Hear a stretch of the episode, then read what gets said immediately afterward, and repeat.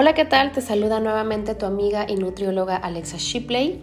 Soy nutrióloga clínica especialista en medicina funcional, autora de dos libros Balance, Conciencia y Vida y Hoy digo basta.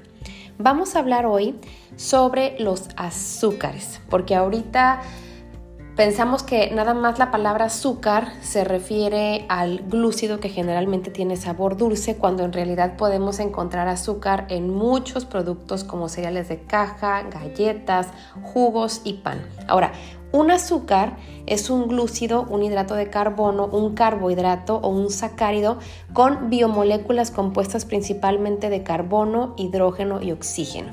Ahora, tenemos monosacáridos, tenemos disacáridos y polisacáridos. Dentro de los monosacáridos encontramos la glucosa, la fructosa, la galactosa, la ribosa, la manosa. Y en los disacáridos podemos encontrar maltosa, galactosa, sacarosa, isomaltosa y hay muchísimos compuestos más en lo que respecta al azúcar, pero no me quiero meter ahorita tanto en bioquímica, me quiero meter más en nutrición. Ahora, ¿en dónde podemos encontrar el azúcar? Como ya lo mencioné, en cereales de caja. Ahorita hay muchísimos cereales de caja nuevos que han salido al mercado que en la etiqueta dice que tienen avena, que tienen amaranto, almendras, nueces, semillas, frutas que están adicionadas con no sé cuántos nutrimentos inorgánicos y nos vamos con la idea de que es un producto saludable.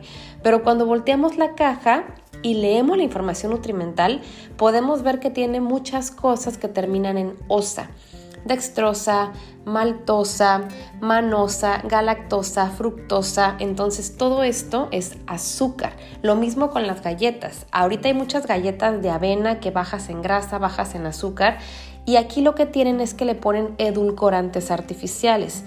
Hay muchos edulcorantes como la sacarina, la maltodextrina, la sucralosa, el aspartame que se ha demostrado que estos pueden sobreestimular más la insulina y esto a largo plazo te puede generar más ansiedad por comer cosas dulces.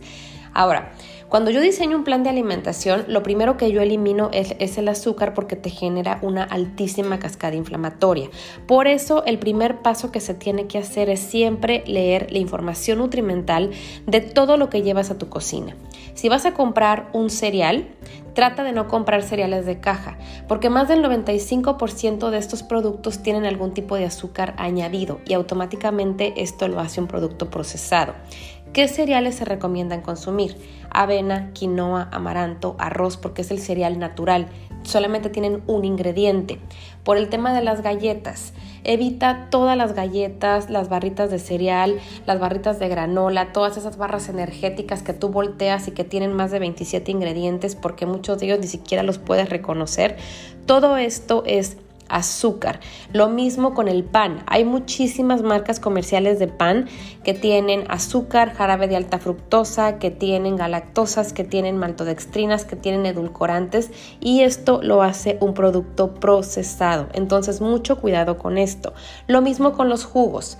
Hay demasiados jugos que el jugo de naranja, el jugo de piña, el jugo de uva. Y si tú volteas, ves que tienen la fruta más el azúcar añadido. Y esto por porción puede tener hasta 28 o 30 gramos de azúcar cuando la Organización Mundial de la Salud recomienda solamente 25 gramos como máximo. Ahora, aquí haciendo un paréntesis con la nutrición infantil.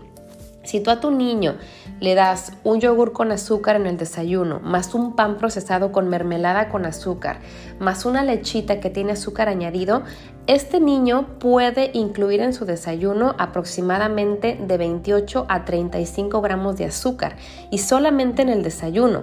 Si le sumamos en la comida que le damos el vaso de agua con azúcar y después el postrecito, que la galleta, que el pastelito, que el chocolate y en la colación le damos un juguito, un chocolate y en la cena rematamos con un pan dulce, este niño promedio puede consumir alrededor de 80 o hasta 85 gramos de azúcar. Por eso México ocupa el primer lugar en obesidad infantil, porque es impresionante la cantidad de azúcar que un niño está consumiendo por medio de alimentos procesados. Y aquí tenemos que educar muy bien a la mamá o al papá o al responsable de la alimentación de estos niños, porque realmente el azúcar ha ocupado un lugar importante en las estadísticas de su consumo que cada vez es más elevado y esto se refiere con los productos procesados y los refrescos. Entonces, ¿Cuál es la solución a todo esto? Como ya lo comenté, es importante leer siempre la información nutrimental de todo lo que vas a llevar a tu cocina, evitar cereales de caja, evitar galletas, evitar barritas, evitar pan, evitar jugos, evitar todo lo que son dulces y que en tu cocina haya alimentos reales, alimentos naturales, frutas, frutas con cáscara, frutas enteras, no jugos, porque el jugo es alto en fructosa y nada más estás eliminando la fibra, los antioxidantes y los polifenoles de la fruta natural.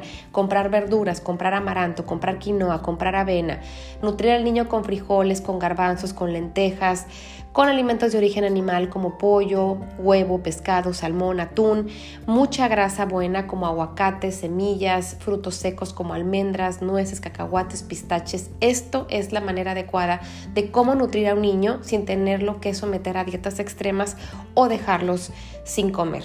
No es una dieta, es simplemente aprender a comer. Ahora, me quiero ir al tema de los jarabes, de, de las mieles, que me dicen cuál es el mejor jarabe o cuál es la mejor miel que puedo utilizar para mi avena, para mi quinoa o para mis licuados. No utilices ningún jarabe, no utilices ninguna miel, realmente no lo necesitas. Tú puedes comerte un plato de avena poniéndole canela, poniéndole vainilla, poniéndole fruta natural, pero no tienes por qué ponerle ningún tipo de miel, ningún tipo de endulzante, porque todas las mieles, la de abeja, la de agave, la de fructo, la de mm, maple, todas, todas, todas tienen fructosa, tienen glucosa, casi casi 50-50, pero la miel de agave es la que más em, fructosa tiene porque puede tener hasta un 80% de fructosa que se metaboliza directamente en hígado y esto puede desprender a largo plazo enfermedades metabólicas como diabetes, obesidad hipercolesterolemia o hipertrigliceridemia. No utilices ningún tipo de miel para tus alimentos, realmente no lo necesitas.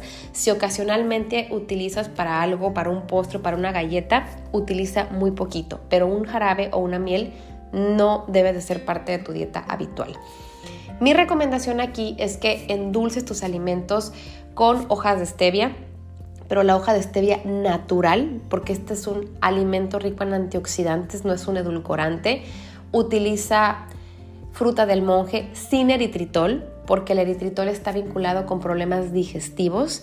Puedes poner vainilla natural, no el saborizante vainilla, o también puedes utilizar un poco de canela. Ojo aquí con los edulcorantes. No porque los edulcorantes artificiales sean libres de calorías, quiere decir que sean saludables. Todo lo que tiene sacarina, sucralosa o aspartame o maltodextrinas o acesulfame, estos son edulcorantes artificiales que tu cuerpo no reconoce como algo natural. Están vinculados con problemas digestivos, están vinculados con problemas neurológicos y con problemas metabólicos porque te sobreestimulan mucho más la insulina y esto te genera mucha ansiedad por comer cosas dulces y a largo plazo puede desprender obesidad y diabetes. Y mi recomendación final es que el mejor azúcar que puedes consumir es el de las frutas, pero también aquí de manera moderado, porque también la fruta tiene fructosa. Pero, por ejemplo, si vas a consumir fruta, te puedes comer una o dos porciones al día, que puede ser una rebanada de melón, de papaya, de sandía, pueden ser incluso tres dátiles, una taza de moras azules, de fresas, de frambuesas, zarzamora, una pieza de manzana, de pera, dos guayabas, una mandarina, una toronja y que sea de manera natural. Por eso es muy importante ir con tu nutriólogo para que te haga un plan de alimentación y te diga cuántas porciones de fruta debes de comer al día. Porque, por ejemplo, un paciente con alguna alteración metabólica, como obesidad o como diabetes o hipercolesterolemia, no se recomienda dar más de dos porciones de fruta al día. porque Por la fructosa. En cambio, un deportista de alto rendimiento sí se recomiendan hasta cuatro o cinco porciones de fruta. O a un niño, la recomendación son de tres a cuatro. Por eso cada persona es diferente, cada metabolismo requiere eh, nutrimentos distintos y aquí es muy importante tomar en cuenta la bioindividualidad. Entonces, no utilices miel, no utilices jarabes, no utilices edulcorantes artificiales, no endulces tu café, tu té con azúcar. Mi recomendación siempre es agregar mejor canela o vainilla natural a tu café, porque es una manera para empezar tu día, si tú rompes tu ayuno con una taza de café y le pones un sobre de azúcar o un sobre con edulcorante artificial que porque no tiene calorías, en ese momento ya te estás inflamando y estás empezando mal tu día, porque lo primero que tú a tu cuerpo le metes es lo que más absorbe y lo que más aprovecha. Y de esto va a depender cómo te vas a ir sintiendo durante el día. Pero si tú rompes tu ayuno con un café con azúcar, más una concha de chocolate y después te tomas un jugo de naranja que es pura fructosa, pues es evidente que te estás inflamando todo el tiempo de manera constante. Entonces hay que tener mucho cuidado con eso y evitar consumir azúcar lo más que se pueda, porque el azúcar genera una altísima cascada inflamatoria y es una de las causas principales del hipotiroidismo, de la obesidad, de la diabetes y de muchas complicaciones metabólicas, cardiovasculares y cáncer. Y recuerda que la mejor dieta es la no dieta, tratar de llevar una alimentación adecuada, balanceada y saludable. Yo te invito a que me sigas en mis redes sociales. Estoy como alexashipley.com en Instagram y también tengo mi página que es alexashipley.com donde tengo varios artículos de información reciente científica para aprender sobre lo más importante que tenemos, que es la salud.